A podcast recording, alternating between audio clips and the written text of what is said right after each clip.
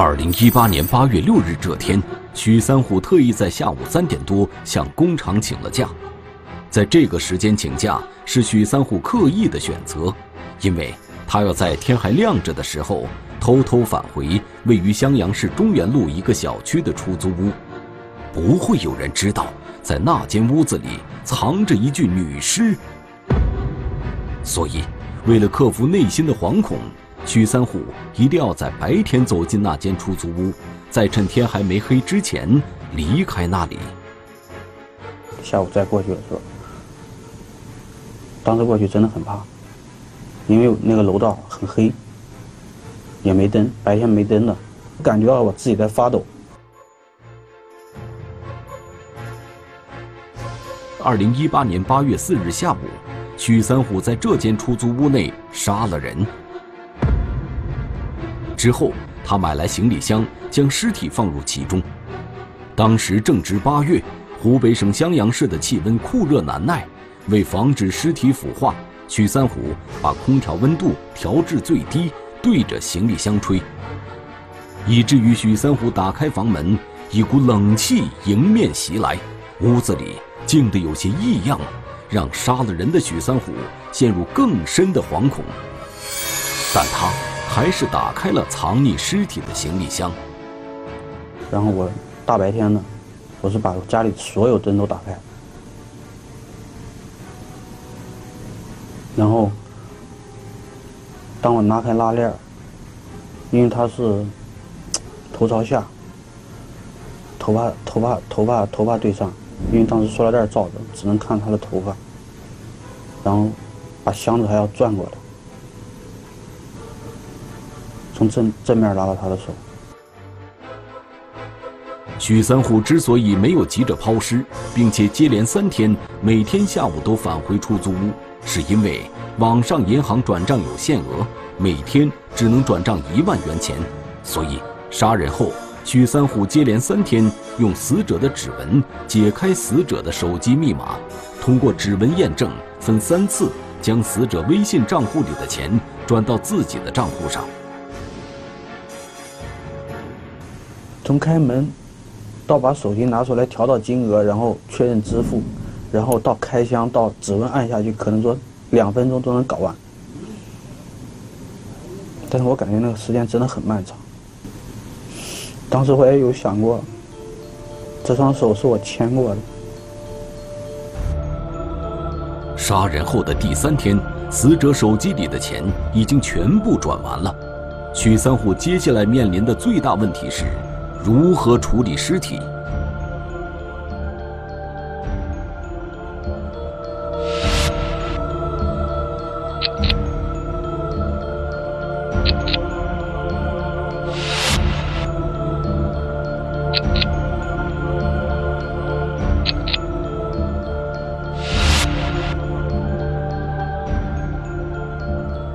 襄阳市团山镇地处襄阳城区北郊。二零一八年九月三十日下午两点多，一位居民路过团山镇台子湾村附近的一片小树林时，似乎闻到一股异味儿。这位居民循着这股味道，隐约看到，在不远处的泥土中裸露着的，似乎是一具人的骨骼。他是用脚啊扒了一下土佛土，然后有黑袋子。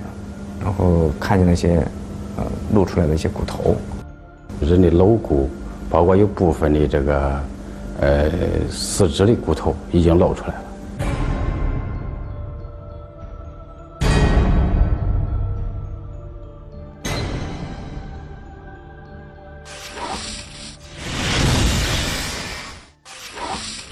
接到报警后。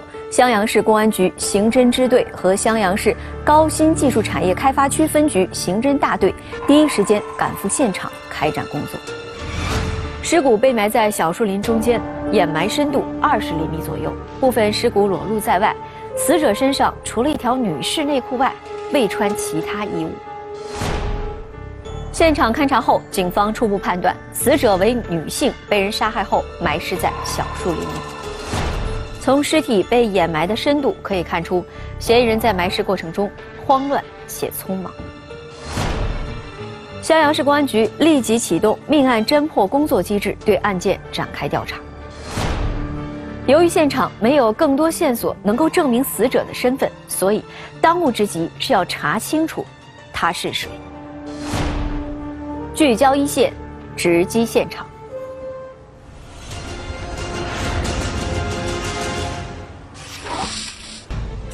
树林内发现无名尸骨，案件背后迷雾重重。研究他这个有没有骨骼上的损伤。尸骨还原，定性他杀，他因何被害？难度大，感觉倒吸一口凉气，是真是是这种感觉。刑侦人员抽丝剥茧，如何破解死者身份？一线四叶草之谜正在播出。死者是谁？因何被害？是谁杀害了他？又是怎么被埋尸致死的？杀人后，嫌疑人会往哪里逃呢？为解开这种种疑问，警方的勘验工作进行的异常仔细。凭借着以往的经验，办案民警意识到这起案件的侦破必然困难重重。啊，首先是要找到这个尸源，才能掌握他这个死者生前的各种信息和状态。所以找寻找尸源，当为首任。查找尸源是第一要务。很显然，嫌疑人也十分清楚掩盖死者身份的重要性。他一定是在埋尸至此的时候就考虑到了要让警方在现场无迹可寻。通过这个技术人员勘察现场，呃，初步判断，呃，应该是个抛尸现场，啊，不是案发第一现场。当时我们测量了一下，两里埋埋的也比较浅，只有二十公分大一点。呃，尸体的这个双下肢、腿部这个位置有塑料袋包装，尸体已经白骨化了，指纹呐、呃脚印啊根本不存在了。除了有一件内裤以外，没有其他的衣物。那么很显然，犯罪分子他就考虑这个要尽可能的呃这个减少。被我们识别的一些东西。不仅如此，从办案民警对周边环境的排查情况来看，就连埋尸地点也应该是嫌疑人经过事先踩点后做出的选择。现场呢，呃，它是一个城市郊区，一个树林里面，它距离公路不远，但它相对来讲又比较偏僻。没有监控，也就是说，这个给我们提供什么什么人进来，什么人出去，呃，有没有交通工具，这些条件 都不具备。勘验工作进行了几个小时，从表面上来看，现场没有留下更多线索，但是，警方认为，在死者的尸骨上，在掩埋尸骨的泥土中。很有可能隐藏着可以侦破此案的蛛丝马迹，因为骨头上可能有相关的一些，呃，这些这个物证啊、损伤啊，是不是？一定要保证这个物证提取完全。你要研究它这个有没有骨骼上的损伤，或者说是有没有缺失，这对后面这个案件的性质和侦查破案都非常关键。所以我们把泥土、物品、尸骨完整的把它装回来，在实验室里边进行冲洗。因为它这个尸骨啊和这个泥土是混杂在一起的，呃，这个基本上大部分的呃骨头啊已经散落了，散落在泥土中间。我们法医基本上就是用手在中心位置的进行挖掘。实验室里的工作是连夜进行的，这项工作进行的异常仔细，并且十分缓慢，不能遗漏任何细节。但高度腐败的尸骨，其中的 DNA 会发生降解，要提取有效信息难上加难。一个是对这个每一个骨头进行认真的洗刷检验，第二个对这个头发。呃，再做进一步的给它处理、冲洗、检验，还有这个提取回来的泥土也要慢慢的冲洗检验，因为泥土它中间有的它成块状的了，你不知道这个泥土中间会不会有含有什么相关的物证。警方通过对尸骨检验，初步判断死者是一名身高为一米六左右、年龄在二十岁左右的女性，死亡时间大约为两个月。初检，尸骨完好，无骨折，且排除常见毒物。根据现有条件，无法准确确定死亡原因。我们推断他应该是，这个判断应该是这个结性窒息导致死亡，这是给我们一个基本的推断。但是其他的东西就没有了，有可能这个案子就破不了。所以说我们说这个难度大，感觉倒吸一口凉气是真是是这种感觉。一起命案发生。最关键的是案发后的七十二小时，在这段时间里，现场痕迹物证的利用价值高，而此案显然早已过了侦破的黄金期。要想确定死者的身份，眼前这些线索显然不够，办案民警们感到破案无从下手。案情分析会上，几经讨论，最终把重点放在报案的失踪人口和走失人员身上，同时。对发现尸骨的现场进行二次勘查，并增派一组民警对现场周边的可疑人员进行排查。此外，专案组对法医提出了更高的要求，重新对这个尸骨进行进一步的处理，包括对这个头发的处理。他这个头发很很有特色，这个有黑的。有黄的，它个泥有有泥土，包括有些杂草啊，呃树叶呀这些东西比较凌乱，嗯，我们肯定要把它这些杂物给它清洗干净。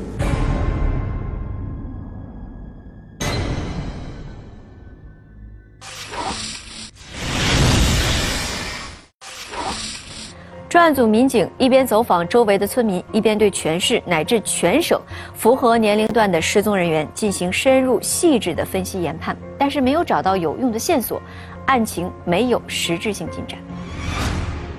就在侦破工作紧锣密鼓的开展的时候，杀了人的许三虎仍旧像往常一样按部就班的上班。许三虎自己知道，当时杀人是为了解决一个大麻烦。可是此后，他终日惴惴不安，陷入到更深的焦灼之中。那么，被许三虎杀害的人是谁？他们之间是什么关系？许三虎为什么要杀人呢？最终，警方又是用什么方式查明许三虎就是凶手的呢？小树林惊现无名尸骨，警方逐渐拨开迷雾，逼近真相，让证据说话。收货的地址是棚户区的一个超市，购买人是一个女性，二十多岁。一线四叶草之谜正在播出。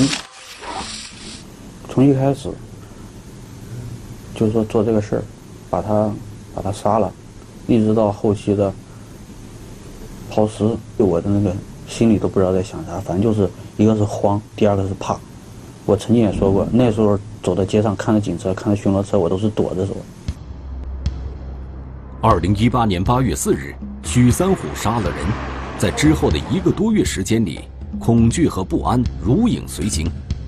回想杀人的场景，许三虎感觉像一场梦魇般的不真实，但他杀了人，在他看来，这个人有他不得不杀的理由。可能说，当时我就觉得他把我当成一个玩物，控制在他手里的一个玩物。杀人的动机是啥？说实话，也只是为了保护这个家庭。许三虎是襄阳市一家工厂的工人，因为工作需要，他只能在周末回家。许三虎声称杀人动机是为了保护自己的家庭，但其实他不愿意回家，在他看来。正是那个他以犯罪的方式来保护的家庭，促使了悲剧的发生。现在一个月拿个四五千块钱，然后媳妇儿媳妇儿现在在卖卖衣服，也能拿个三四千块钱。然后小孩今年六岁，刚上一年级，可能说应该是我我感觉我们现在日子刚开始过好的时候，但是人嘛都有攀比，我媳妇儿她就会经常埋怨我，然后她经常说的就是我还没他挣得多，然后他还比我做的多，闹过很多次离婚，但是每次都是想着两个人在一起不容易，都那么多年了，小孩也那么大了，没有到那种非离婚不可的地步。许三虎说。妻子不断的抱怨和不加掩饰的轻视，伤害了他作为一个男人的自尊心，但没能为家庭带来更好的经济生活也是事实。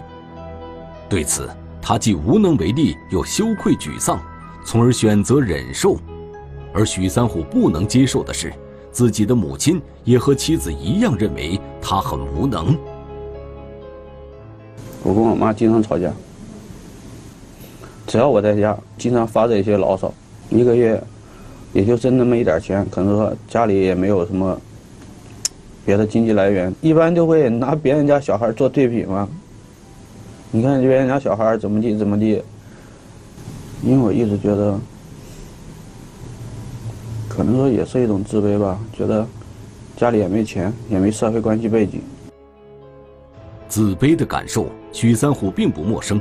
因为从他儿时记事起，这种感受就在他心里留下了深深的烙印。我妈在我们门口那个菜市场里卖菜，让我爸上班。反正，因为他们俩文化都不高嘛，我爸一直的教育方式就是，只要老师叫叫家长去学校了，不管是我的错还是什么问题，上来就是一顿打。我也明白，家里父母对我的期望也是蛮高的。许三虎后来没有活成让父母和自己都满意的样子，他初中毕业就去广东打工了，后来在襄阳市的一家工厂做了工人。许三虎觉得自己的生活一直极度灰暗，面对生活中出现的问题，他想到的不是调整心态去努力化解，反而因自卑、敏感、压抑，逐渐积累成对家人的怨恨，性格逐渐扭曲。家庭不和睦，要他有何用？然后为这个事儿，可能跟媳妇儿也吵过，跟我妈也吵过，然后很长时间不回家。可能说，作为我是一个男人理解来说，就是说，说最难听的话，就是说，在一个女人那儿得不到的东西，想从另一个女人那儿来弥补一些。许三虎开始向外寻找慰藉，他认为发生后面的事情。顺理成章，杀人后，他把自己的作案动机归因为家庭的不幸，同时自认为能够瞒天过海。但是，证据迟早会说话。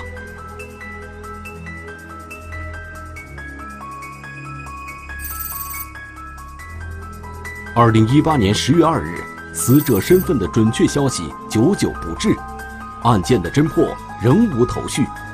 法医对尸骨进行观察勘验的工作也还在继续，这个过程复杂而精密，不允许出现任何误差。经过反复考量，最终他们认为最值得研究的是死者的头发。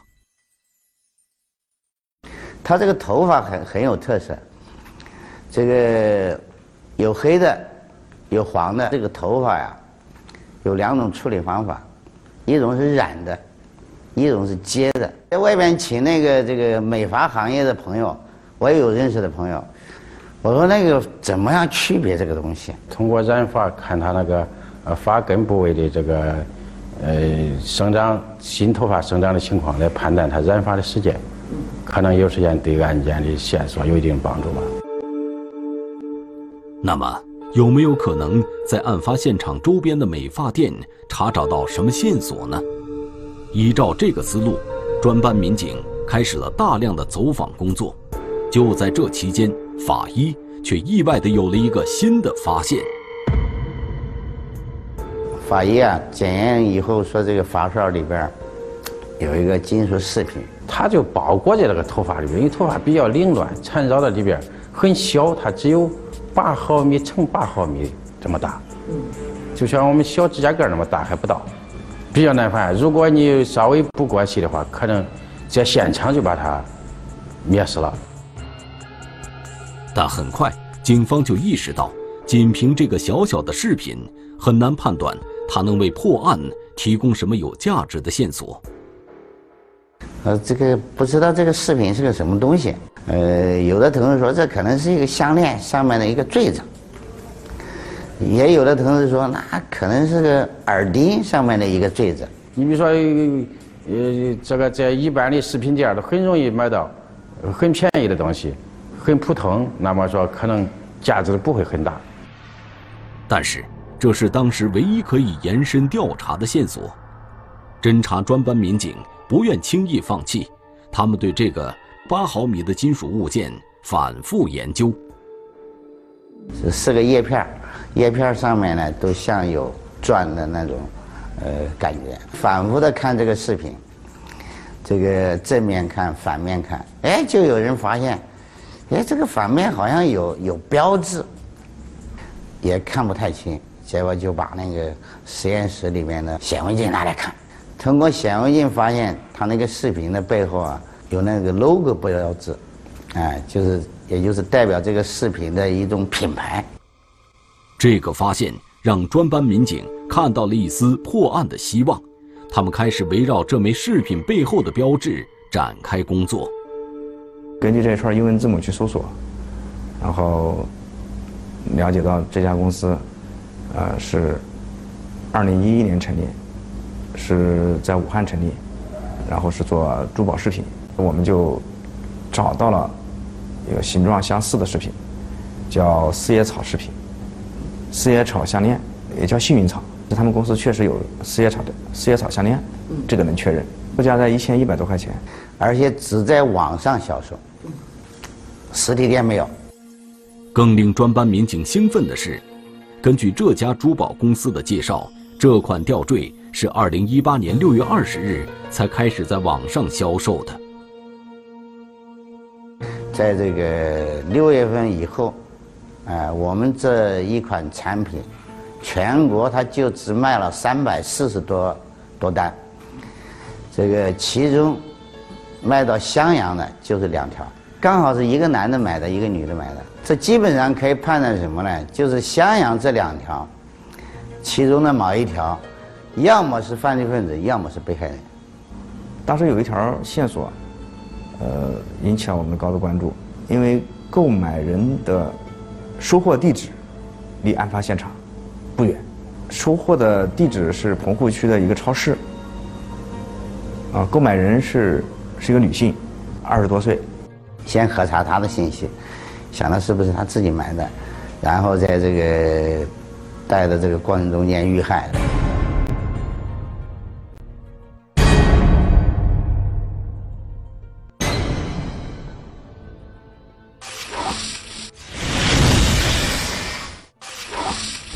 一枚大小只有八毫米的吊坠，成为了侦破此案的关键线索。经查，这款吊坠通过网络平台在襄阳地区只售出了两枚，购买者分别是一个三十多岁的男性和一个二十多岁的女性。购买吊坠的这个女性不仅年龄和死者相仿，更重要的是，她的收货地址就是案发现场附近的一家超市。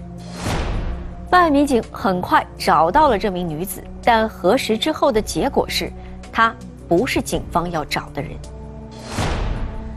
在襄阳地区购买这款吊坠的男性名叫许三虎，时年三十二岁，是湖北省襄阳市樊城人，在襄阳的一家工厂工作。许三虎的嫌疑逐渐上升，警方接下来要解开的疑问是：许三虎把这枚吊坠送给了谁？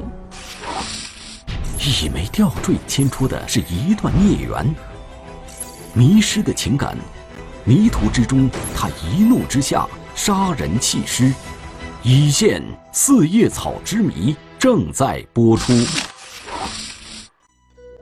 破案的口子被撕开，专案组对许三虎的关系网秘密调查发现，许三虎在二零一八年七月购买这款四叶草项链之后。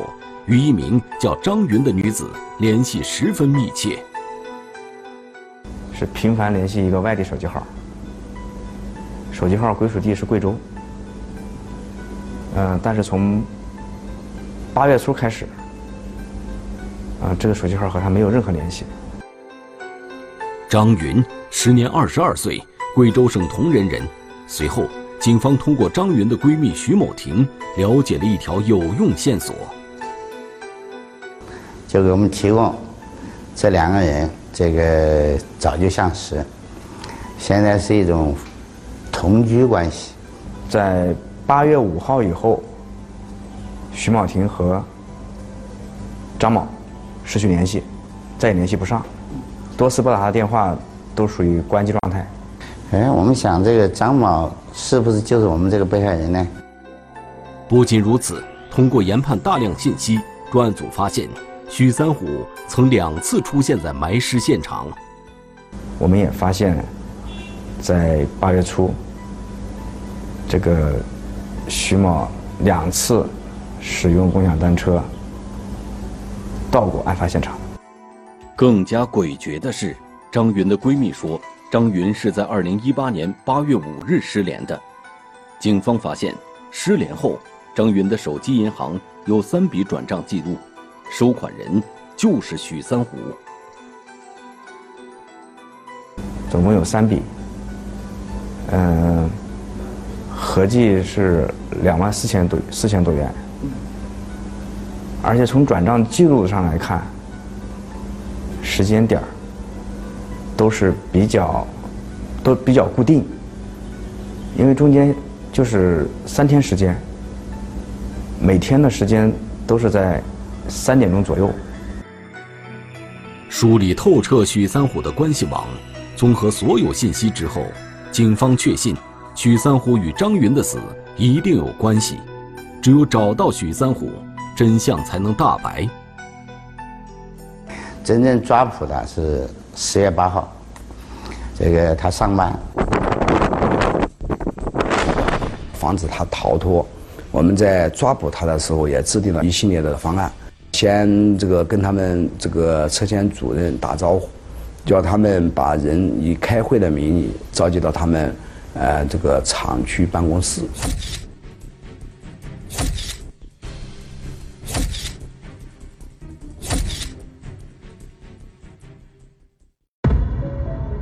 从二零一八年九月三十日发现被掩埋的尸骨，到对许三虎实施抓捕，襄阳警方仅用了九天的时间。而说起为什么要杀害张云，许三虎自己的解释是为了保护他的家庭，但同时他又把所有的责任都归因为家庭的不幸。他个人喜欢玩儿，呃，喜欢赌博、打牌，也喜欢经常去一些娱乐场所。夫妻关系不是特别好，他不是特别不是经常回家，家庭不和睦，要他有何用？跟跟媳妇儿也吵过，跟我妈也吵过，然后很长时间不回家，无外乎就是吃喝玩儿，然后可能就是养成了一种习惯，经常混进那种场所，也就是那种休闲场所，然后认识了这个女的。许三虎不爱回家，长期流连在外，吃喝玩乐的生活也让他的内心倍感空虚。就经常通过网络微信跟不同的女子约会。二零一八年七月初，他在樊城一家足浴店认识了张云。时年二十二岁的张云是贵州人，独自一人在襄阳市打工。两人相识后，感情迅速升温。当时只是说觉得两个人在一起感觉舒服，蛮开心，可能就吃吃饭、逛逛街。那时候可能说对我也没太多的要求。就是说，感觉那时候我说什么，他可能就说按照我说那种做，或者说我想什么，他可能都会大概的猜得到，然后就提前先做。他自己的说法跟妻子关系不好，所以他就在外边想找另一个呃这个女的在一起，这个呃寻找另一种感觉吧。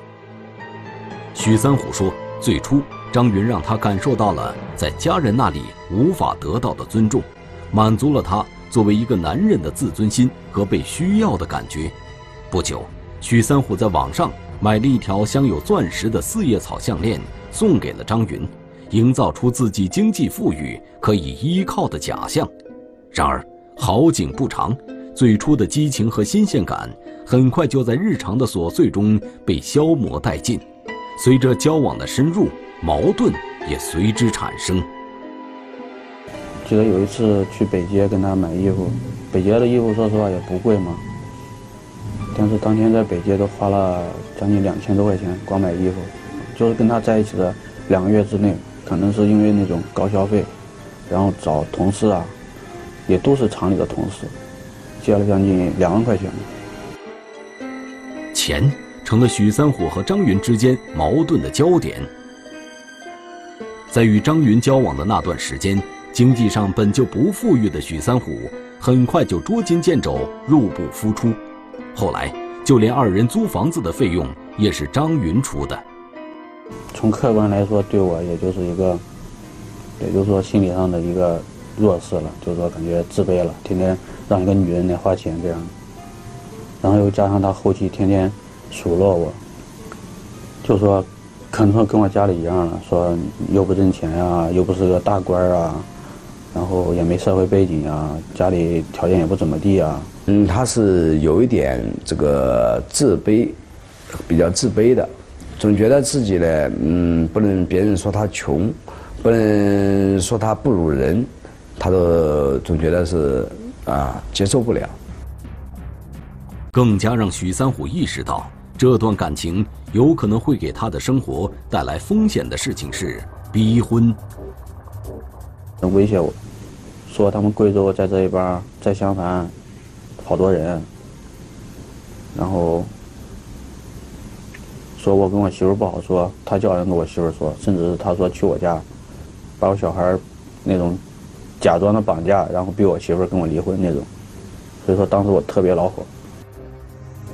面对逼婚，许三虎不胜其烦。他自私地认为，那个家庭即使没有带给他温暖，但他也没有勇气离开那个家，更何况是为了眼前这个轻视自己的女人。但同时，他又害怕这个女人让他的婚外情败露。二零一八年八月四日下午，许三虎和张云在出租屋内再次发生争吵，许三虎动了杀心。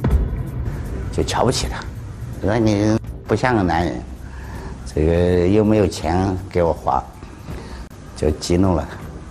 因为当时我看他那个眼神就是，就特别可恨，特别恨我那种眼神然后打了我两巴掌，然后踹了我一脚，然后翻身就要起来，因为我也当时不确定他起来是干嘛，然后我就直接把他按倒在沙发上，然后从后边勒住他，那一段时间是懵的，完全什么都不想，什么都不顾那种状态。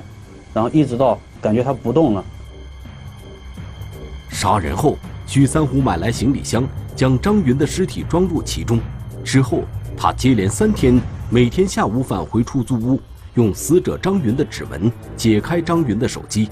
通过指纹验证，许三虎分三次往自己微信账户转账，共计两万四千多元。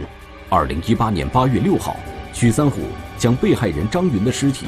运至襄阳市高新区团山镇的一个树林里掩埋，将张云的手机以三千元的价钱变卖，用来供自己吃喝玩乐。